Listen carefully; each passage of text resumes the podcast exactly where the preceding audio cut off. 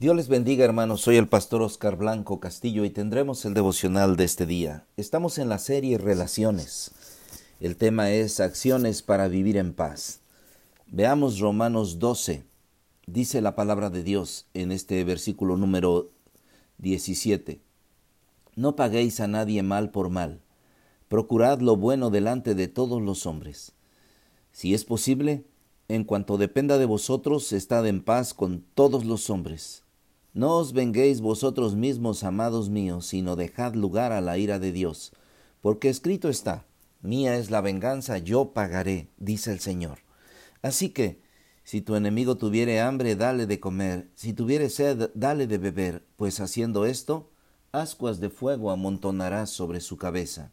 No seas vencido de lo malo, sino vence con el bien el mal. La tercera prohibición de Pablo es esta, no tomen venganza hermanos míos. No os venguéis vosotros mismos, amados míos, sino dejad lugar a la ira de Dios, porque escrito está, mía es la venganza, yo pagaré, dice el Señor. Amados, Pablo le ofrece la seguridad de su amor porque los está llamando a seguir el camino del amor.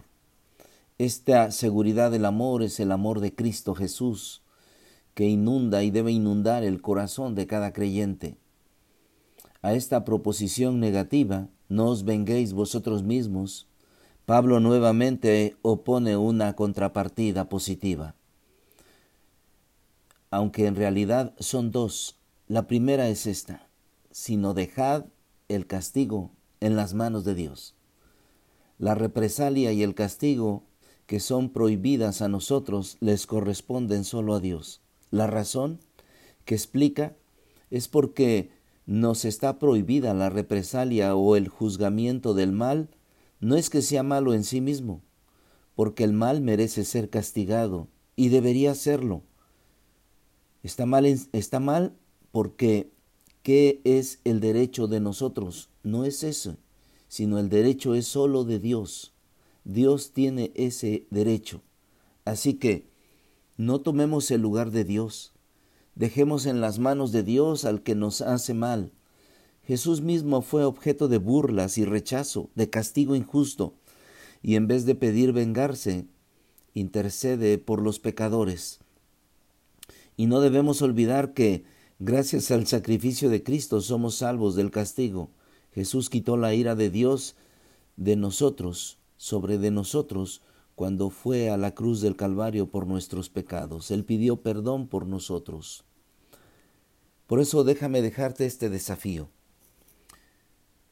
¿Cuál es nuestra reacción? ¿Cuáles son nuestras reacciones con respecto a, lo que sentimos en la carne? Cuando alguien nos hace daño, cuando alguien está haciéndonos algo, la reacción es buscar venganza. Decimos, le voy a enseñar a este tipo con quién se está metiendo. Y tratamos de nosotros de decir, ¿sabes qué? No me voy a dejar. Pero Dios no quiere que su pueblo responda así. Él ha declarado, mía es la venganza, yo pagaré. Tenemos que aprender esta verdad. Dios es el vengador, no nosotros. Él se encarga de, de la administración de la justicia y recompensará justamente a su tiempo.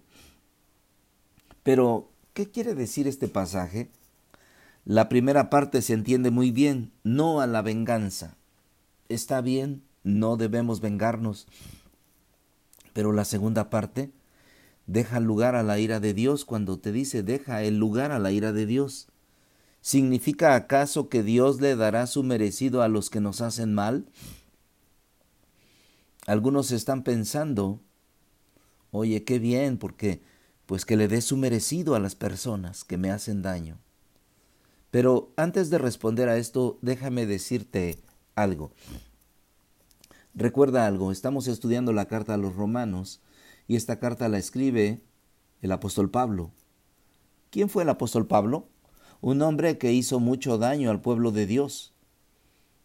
Un hombre que, que, que fue enfrentado por Jesús mismo. Jesús lo enfrentó.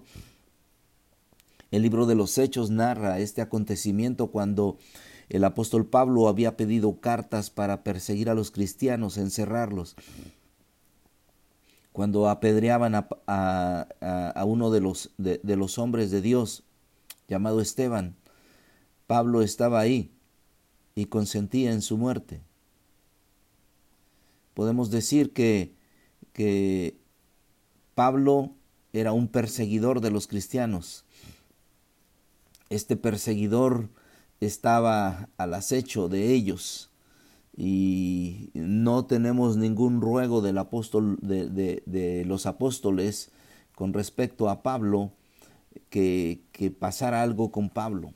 Pero Pablo yendo en el camino a Damasco, Jesús le dijo, Pablo, Pablo, ¿por qué me persigues? Dura cosa te es dar coces contra el aguijón. Podemos traducir esto y, lo que Jesús le estaba diciendo a Pablo era, Pablo, tú mismo al, dar topes te, estás haciendo daño con el mismo aguijón. Así es que Dios después de hablarle lo dejó ciego, pero le concedió la dicha del perdón, le dio el regalo de la salvación. No tan solo eso, sino mandó a un hombre para que orara por él, para que le ayudara y, a través de la oración él recibiera la vista. Y este hombre dijo, Señor, Señor, he sabido mucho de este hombre que ha hecho muchos males y daños. Eh, esta parte no se sabe si él estaba diciendo, ¿qué pasa con él? ¿Es salvo? ¿Otra vez tú le has regalado la salvación? ¿O estaba diciendo, tengo miedo de ir con él por esto que está sucediendo? Y Jesús dijo, ve porque instrumento escogido me es este. Así es que Pablo escribe Romanos desde la perspectiva de un hombre perdonado, de un hombre restaurado. Así que dejar en las manos de Dios a nuestros enemigos es para que Dios haga lo que quiera. Y lo que quiere Dios, en primer lugar, es que todos vengan al arrepentimiento y al conocimiento de Dios. Antes de derramar su ira, Dios tiene misericordia. Recordemos lo que Dios ha hecho con nosotros. Él nos ha perdonado. Él no nos ha pagado conforme a nuestro actuar o nuestros hechos. Algunos de nosotros nos hemos portado mal en el, en el pasado con algunos cristianos. Algunos de nosotros no hemos actuado bien y Dios ha actuado primeramente con misericordia para con nosotros, con amor. ¿Qué es lo que quiere Pablo aquí? Pablo nos ha venido diciendo, vivan en paz. Por eso este, esta serie de estudios se llama Acciones para vivir en paz y habla de relaciones. Y entonces aquí Él nos dice no a la venganza, pero vea lo que dice el versículo. No os venguéis vosotros mismos, amados míos, sino dejad lugar a la ira de Dios. O sea, déjalo, deja lugar. No está diciendo, ponte a orar para que la ira de Dios caiga sobre él. Como los discípulos de Jesús, llamados los Boanerges, que le dijeron a Jesús, Jesús, ¿quieres que oremos para que caiga fuego del cielo y, y los consuma? A, lo mejor en, en nuestra reacción carnal cuando alguien nos hace daño, decimos, ¿cómo nos lo consume el Señor? Algunos hasta han pensado, Señor, consúmelo pero esa es una reacción carnal por el daño que te hacen o el, daño que nos hacen. Pero dejar lugar a Dios es decir, Señor, está en tus manos, haz lo que quieras. Y hasta ahí, no le diga, Señor, está en tus manos y acábalo. No, no a la venganza. No, porque el apóstol Pablo nos ha dado estas acciones para vivir en paz y debemos vivir en paz, quitando, erradicando de, nuestro corazón el odio, el rencor ¿Y cómo podemos hacerlo? Pues dejarlo en las manos de Dios y así vivir en paz. Vivir en paz porque necesitamos la paz de Dios para seguir adelante en esta vida que de por sí tiene sus altibajos, tiene sus situaciones difíciles. Y vivir en paz es vivir con Dios. Déjame orar por ti. Señor, gracias por este día. Quiero pedirte por tus hijos, por cada uno de ellos, porque tú, Padre Celestial, los bendigas y que les ayudes a vivir en paz en este día. Hay situaciones difíciles, ¿qué vamos a hacer con ellas? Pero tú tienes respuestas. Más adelante en este pasaje, en, en Romanos 13, tendrás respuestas también para nosotros.